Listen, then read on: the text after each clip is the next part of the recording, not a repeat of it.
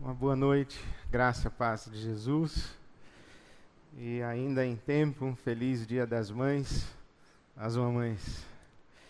Trago no coração a palavra de Deus no primeiro livro dos Reis, essa história tão conhecida, o primeiro livro dos Reis, no capítulo 3, para repartir com vocês nessa noite.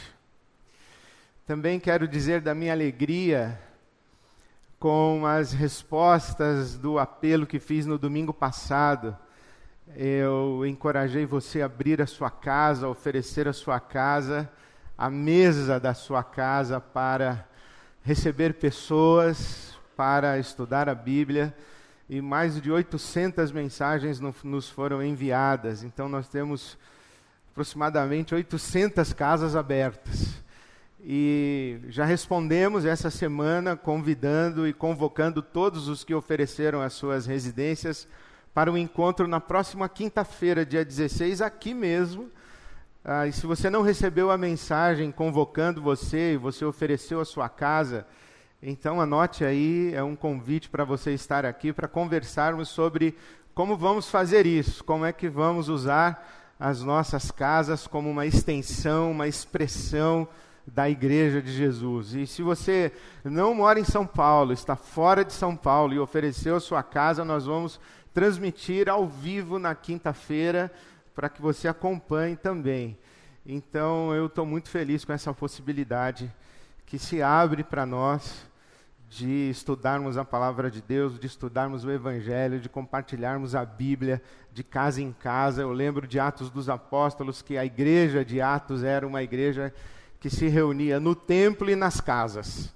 Até o capítulo 7, quando Estevão é martirizado, há perseguição e a igreja se dispersa e vai-se embora de Jerusalém e o templo fica em Jerusalém.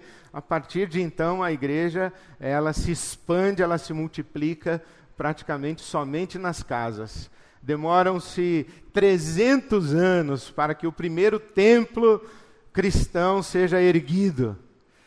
Depois do martírio de Estevão, mais de 300 anos depois, é que o primeiro templo é erguido e a igreja está nas casas. Então, esse é um movimento nosso que já não é novo, mas é uma oportunidade para você que ainda não participa de participar. Ore por isso e se comprometa também. Muito obrigado por você que respondeu e abriu a sua casa. Bom, nós estamos aqui no primeiro livro dos Reis, no capítulo 3 essa história que você certamente já conhece, já ouviu, quando o rei Salomão julga a causa de duas mães. Eu começo a ler no versículo 16, quando diz que certo dia duas prostitutas compareceram diante do rei. Uma delas disse: Ah, meu senhor, esta mulher mora comigo na mesma casa. Eu dei à luz um filho e ela estava comigo na casa. Três dias depois de nascer o meu filho, esta mulher também deu à luz um filho. Estávamos sozinhas, não havia mais ninguém na casa. Certa noite, esta mulher se deitou sobre o seu filho e ele morreu. Então ela se levantou no meio da noite e pegou o seu filho e pegou o meu filho enquanto eu, tua serva, dormia e o pôs ao seu lado e pôs o filho dela, morto, ao meu lado. Ao levantar-me de madrugada para amamentar o meu filho, ele estava morto. Mas quando olhei bem para ele de manhã, vi que não era o filho que eu dera à luz. A outra mulher disse: Não, o que está vivo é meu filho, o morto é o seu. Mas a primeira insistia: Não, o morto é o seu, o vivo é o meu. Assim elas discutiram diante do rei o rei Salomão. O rei então disse: Esta afirma: Meu filho está vivo e o seu está morto, enquanto aquela diz: Seu filho está morto e o meu está vivo. Então o rei ordenou: Tragam-me uma espada. Trouxeram-lhe. Ele ordenou: Cortem a criança viva ao meio e deem metade a uma e metade a outra. A mãe do filho que estava vivo movida pela compaixão materna, clamou: Por favor, por favor, meu senhor, dê a criança viva a ela, não a mate. Por favor. A outra, porém, disse: Não, não será nem meu nem seu. Corta a criança no meio.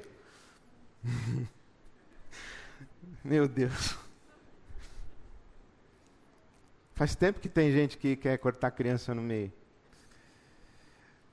Não será nem meu nem seu, corta a criança no meio. O rei, então, deu seu veredito: não matem a criança. Deem na primeira mulher, ela é a mãe. E quando todo Israel ouviu o veredito do rei Salomão, passou a respeitá-lo profundamente, pois viu que a sabedoria de Deus estava nele para fazer justiça. É uma história eloquente, muito eloquente, que fala desta compaixão materna. E é muito impressionante que o autor bíblico tenha usado essa expressão no versículo 26. A compaixão materna como motivação para que aquela mulher, a mãe da criança viva, abrisse mão da guarda do seu filho em favor de outra mulher para preservá-lo vivo. Digo guarda do seu filho, não posse porque filhos não são propriedade nem das mães nem dos pais. Então, aquela mãe, movida por compaixão, abre mão da guarda de seu filho para preservá-lo vivo. Lendo essa história mais uma vez, refletindo sobre ela, me vieram cora ao coração as virtudes maternas tão necessárias para os nossos dias e tão necessárias para o nosso cotidiano.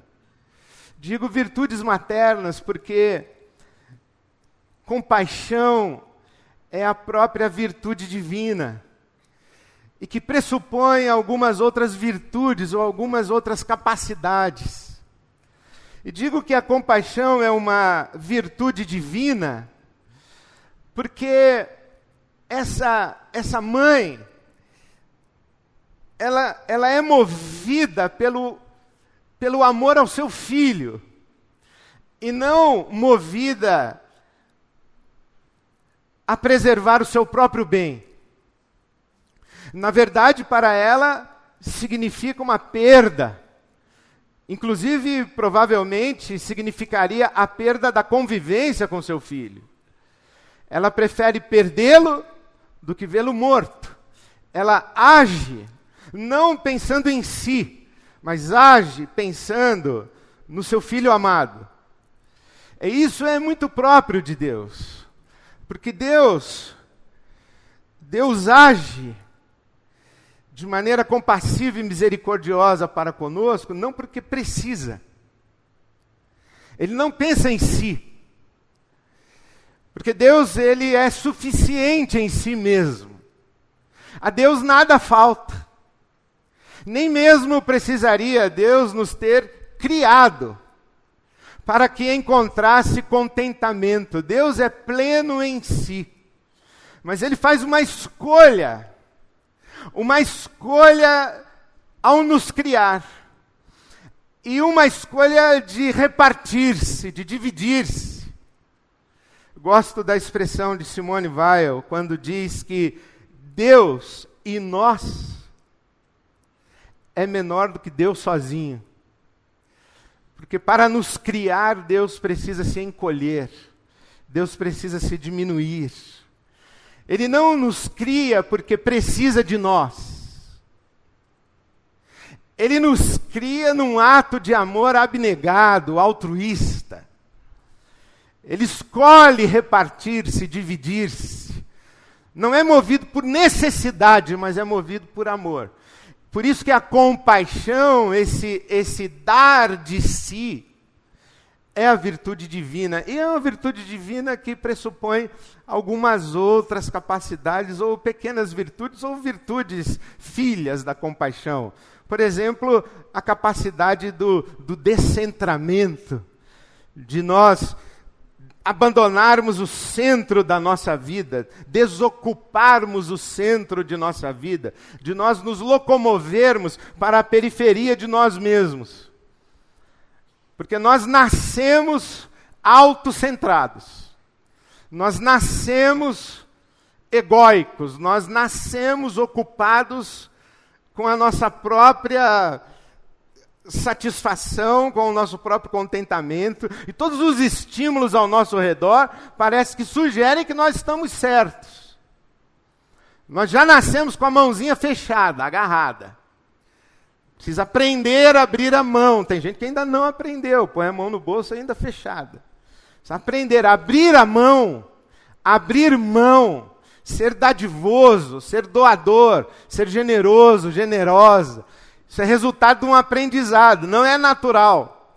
Deixar o ser humano crescer naturalmente, desenvolver-se naturalmente, sem educação, sem interpelação, sem revelação, esse ser humano tende a permanecer autocentrado. Por exemplo, a gente nasce, chora, todo mundo levanta para ver o que está acontecendo.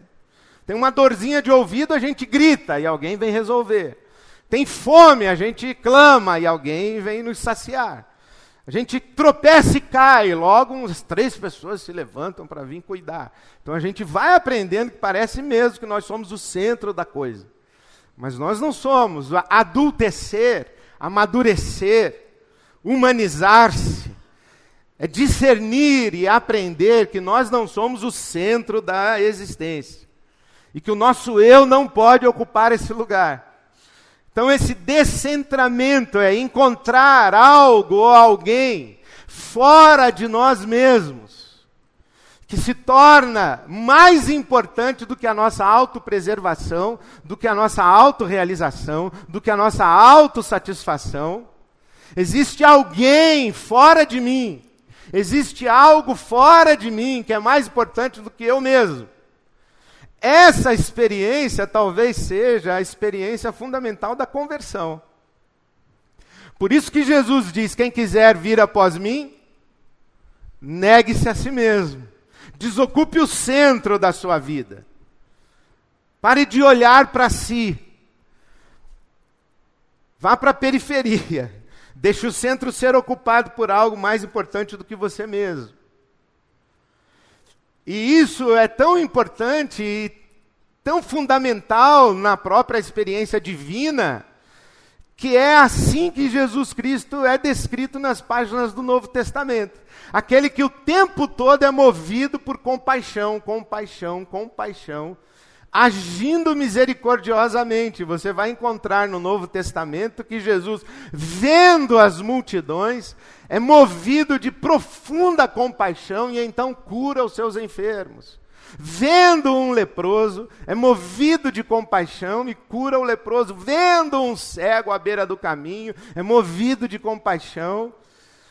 E uma das histórias mais bonitas dessa ação compassiva de Jesus é a cura ou a, a ressurreição de um filho, de uma mulher na cidade de Naim. Eu leio o capítulo 7 do Evangelho de Lucas, que diz que Jesus foi a uma cidade chamada Naim. E com ele iam os seus discípulos e uma grande multidão. Ao se aproximar da porta da cidade, eu leio Lucas 7, o versículo 11. Agora o 12. Ao se aproximar da porta da cidade, estava saindo o enterro do filho único de uma viúva. E uma grande multidão da cidade estava com ela. Ao vê-la, o Senhor se compadeceu dela e disse: Não chore. Depois aproximou-se tocou no caixão, e os que o carregavam pararam. E Jesus disse: Jovem, eu lhe digo, levante-se. O jovem sentou-se e começou a conversar, e Jesus o entregou à sua mãe. Todos ficaram cheios de temor e louvavam a Deus. Um grande profeta se levantou entre nós, diziam todos. Deus interveio em favor do seu povo. Deus interferiu, Deus agiu em favor do seu povo. Essa experiência de Jesus da compaixão, essa capacidade que Jesus tem de perceber que ele não é o centro, muito embora tendo a prerrogativa de sê-lo, e havendo todas as razões para que Jesus ocupasse o centro de todas as cenas onde ele está presente, Jesus tem essa capacidade de descentramento e de perceber que existe alguém ali presente que está no centro. Alguém que importa mais. Alguém que captura os afetos e as atenções e que reivindica pela sua condição, pela sua condição de vulnerabilidade, pela sua condição de necessidade, pelo seu sofrimento, reivindica a atenção e o cuidado. É isso que Jesus faz. É essa sensibilidade diante de uma mulher que chora e essa capacidade de absorver as lágrimas como se fossem suas próprias lágrimas, porque isso é a compaixão. A compaixão não é colocar-se ao lado de quem chora sem chorar. Não é colocar-se como observador dos que choram. E a compaixão, inclusive, não é colocar-se de maneira útil ao lado de quem chora, sem chorar. A compaixão chora. A compaixão, ela é capaz de assimilar as lágrimas alheias como próprias. E isso não é uma experiência natural e não é uma experiência para muita gente. Por isso que eu digo que isso é a própria experiência da conversão. A gente é sensibilizado pelo outro, pelo próximo. Quem diz que se converteu a Cristo, mas não se converteu ao seu próximo, não se converteu a Cristo. Tentou converter Cristo a si. Porque não saiu de si apenas clama para que Cristo venha em seu cuidado. E enquanto clama para que Cristo venha em seu cuidado, ainda ocupa o centro. Ainda é aquele que reivindica a atenção. Quando nós nos convertemos a Cristo, nós nos, nos descentramos. Por isso é muito bela a expressão de André Comte-Sponville, esse filósofo francês. Ele diz assim que a compaixão é a experiência própria daqueles que foram libertos da prisão do eu. A compaixão é a experiência própria daqueles que foram libertos da prisão do eu. Comte Sponville é ateu mas certamente leu os evangelhos. Porque a conversão é ser liberto da prisão do eu. É desocupar o centro e encontrar do lado de fora da gente algo, alguém a quem nos dedicamos mais do que dedicamos-nos a nós mesmos. Esta maneira como Jesus age gera uma resposta. Uma resposta onde as pessoas dizem: Deus agiu em favor do seu povo. Porque não apenas o descentramento, não apenas a sensibilização à dor alheia, não apenas a imersão na dor do outro e, e o chorar, o choro do outro como se fosse o seu próprio choro, mas o agir em favor do outro de maneira prática. Agir em favor de. E coloquemos-nos a pensar se não são essas as virtudes maternas, né? o que é muito próprio e parece ser natural da maternidade, da maternagem, é esse gerar e depois tomar no colo alguém que passa a ser o foco da atenção, do cuidado e da direção do afeto. Alguém por quem os sacrifícios são feitos, de boa vontade. Isso parece muito próprio da maternidade, mas não parece muito próprio da paternidade. Hoje pela manhã, enquanto o pastor Cláudio Manhães estava aqui nos ministrando sobre a, as mães e orando com as mamães pela manhã, ele disse que mulher parece que já nasce mãe. Homem nasce filho, e se a gente deixar, fica filho até morrer.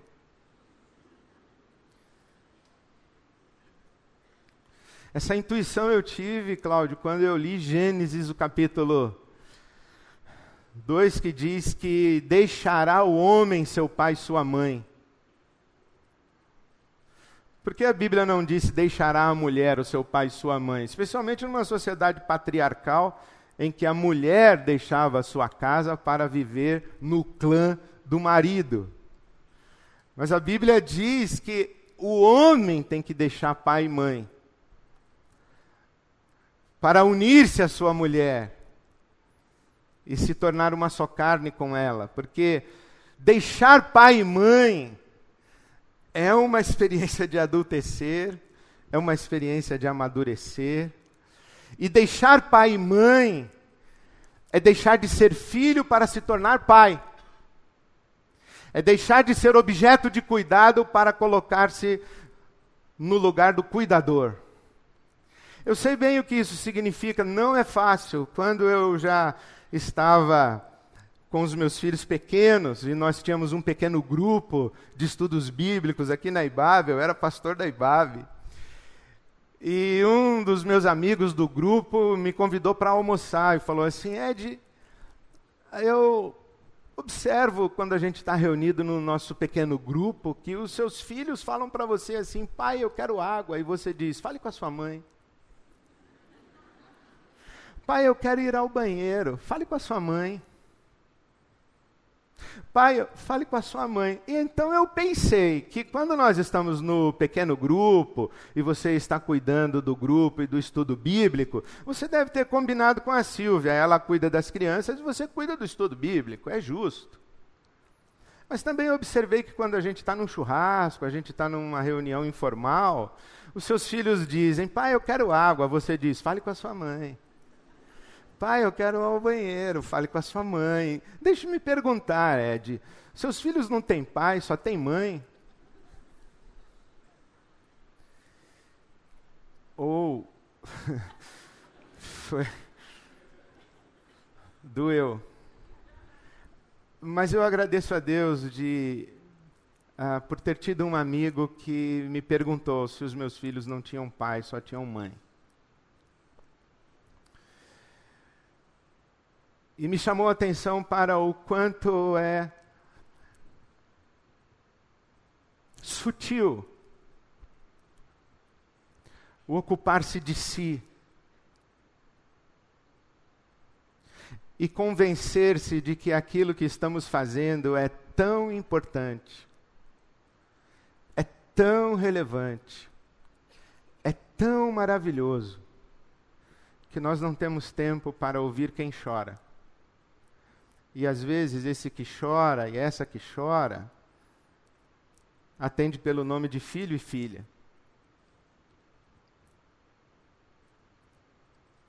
Essa experiência de ser chamado para fora de si, de ser chamado para a sensibilidade da necessidade do outro, essa capacidade de entrar fazer a imersão na dor do outro, ou de acolher o outro que sofre no próprio coração para que ele chore aqui dentro, e as lágrimas do outro que mora aqui dentro do nosso próprio coração se derramem dos nossos olhos. Essa essa experiência é que nos leva a agir em favor de. Essa experiência toda que a Bíblia chama de compaixão, nos últimos tempos, eu tenho chamado de cuidado. E digo nos últimos tempos porque tenho sido interpelado pela obra de um filósofo búlgaro chamado Svetan Todorov, que escreveu um, um livro duro, é, sofrido, mas de extrema beleza, chamado Diante do Extremo, em que Todorov faz um, um registro dos testemunhos dos sobreviventes dos campos de concentração nazistas. E dos campos também do comunismo no, no Gulag, na, na União Soviética. E quando Todorov começa a sua narrativa falando sobre o que acontecia num campo de extermínio nazista, na Alemanha nazista, as primeiras páginas ele vai sugerindo que aquela violência é tão extrema, aquela violência é tão hedionda, que parece que o ser humano, aviltado na sua, na sua dignidade, ele entra num estado de,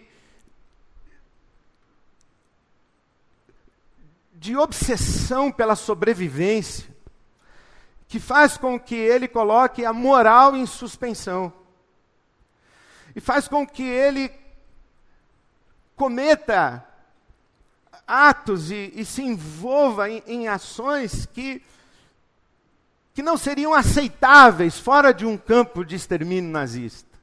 Como, por exemplo, um pai e um filho se agredindo fisicamente, lutando um com o outro por um pedaço de pão. O pai dizendo é meu e o filho dizendo não é meu, e os dois esquálidos, os dois famintos.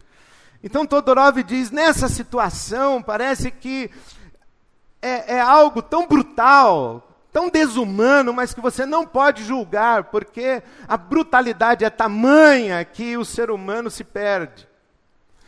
E enquanto eu estava lendo, o meu coração foi se apequenando e eu fui dizendo, é verdade, eu acho que é, mas aí depois eu viro mais uma página e ele diz assim: não. Porque foi exatamente ali, no campo de extermínio nazista, que a beleza humana deu testemunho. E que a dignidade humana se manifestou de tal maneira que nem mesmo a mais absurda violência foi capaz de apagar a centelha divina que mora no coração humano. E ele começa então a falar dos atos heróicos, das pessoas que se doam, das pessoas que se entregam, das pessoas que morrem no lugar de outras pessoas, das pessoas que correm riscos. Inclusive, ele conta a história de, de, soldados nazistas que começam a levar judeus para fora dos campos de concentração e morrem porque estão salvando judeus. Ele fala lá, na violência mais absurda, existe a capacidade da sensibilidade solidária, do cuidado compassivo, da autodoação e de pessoas que se esquecem de si mesmas porque se identificam tanto com o sofrimento de quem está ao redor. E me chamou muito a atenção essa fala de uma sobrevivente polonesa que diz assim: é justamente porque encontramos fora de nós mesmos alguém a quem nos dedicarmos que preservamos a nossa humanidade. Nós somos humanos enquanto cuidamos. Nós somos imagem e semelhança de Deus enquanto cuidamos. As expressões de cuidado. Uma das histórias mais belas que li foi a respeito das mulheres que tinham um tempo muito curto definido para que usassem o banheiro, fizessem a sua higiene pessoal. Era, era um tempo contado. E uma mulher acabara de dar à luz a uma criança. E ela estava com muitas fraldas para lavar e pediu a um soldado que estendesse o seu tempo e ele não permitiu. Então as mulheres fizeram fila e aquela mulher entrou com suas fraldas, colocou-as todas num tanque, lavou uma e saiu. A mulher que veio imediatamente atrás, lavou mais uma fralda e saiu. A outra que veio, lavou mais uma fralda e saiu. e a última da fila saiu com todas as fraldas lavadas, sem que nenhuma mulher tivesse trocado uma palavra sequer na fila.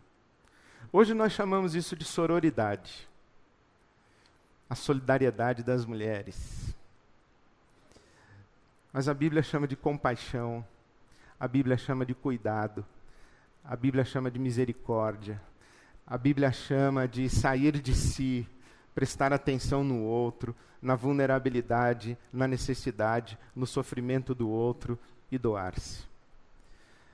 Hoje nós precisamos muito das virtudes maternas. Não apenas no nosso país,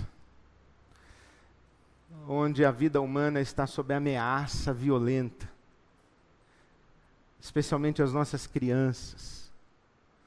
Precisamos de cuidar das nossas crianças. Mas nós precisamos de cuidado e desse coração de mãe nas nossas relações. Eu, graças a Deus, fui chamado a atenção por um amigo lá atrás, para que eu assumisse o meu lugar de pai.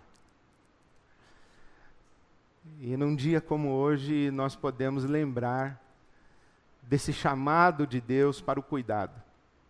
E tenho certeza que as mamães não se sentirão ofendidas se nós celebrarmos hoje juntos, nessa noite, não apenas o Dia das Mães, mas o Dia daqueles que cuidam. E nos lembrarmos de todos aqueles que cuidam de nós. Quem são as pessoas que cuidam de você?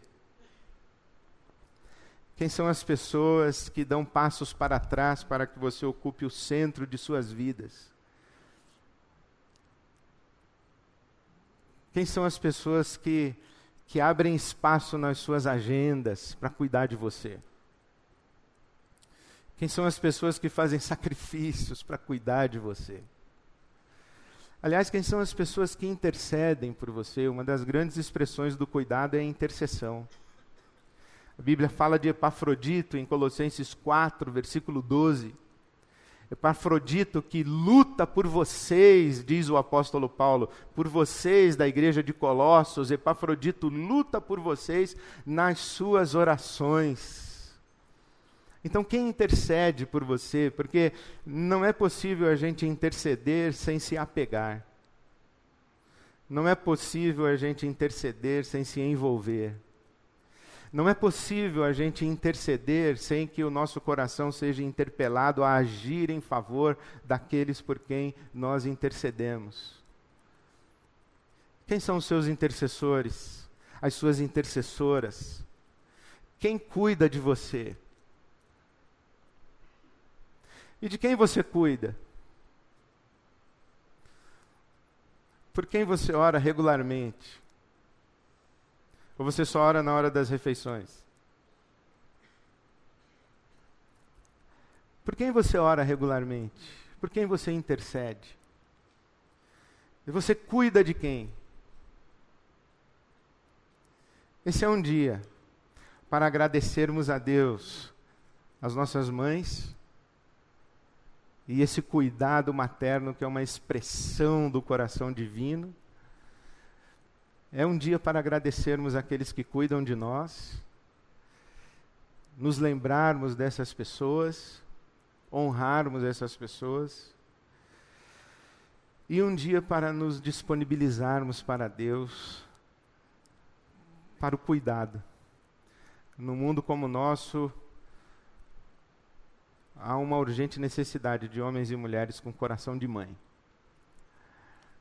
com essa capacidade de abrir mão de si e dedicar-se a um outro alguém. Essa é a conversão. Eu oro a Deus que você seja uma pessoa convertida, ou que você se converta de novo nessa noite. Feliz Dia das Mães. Amém.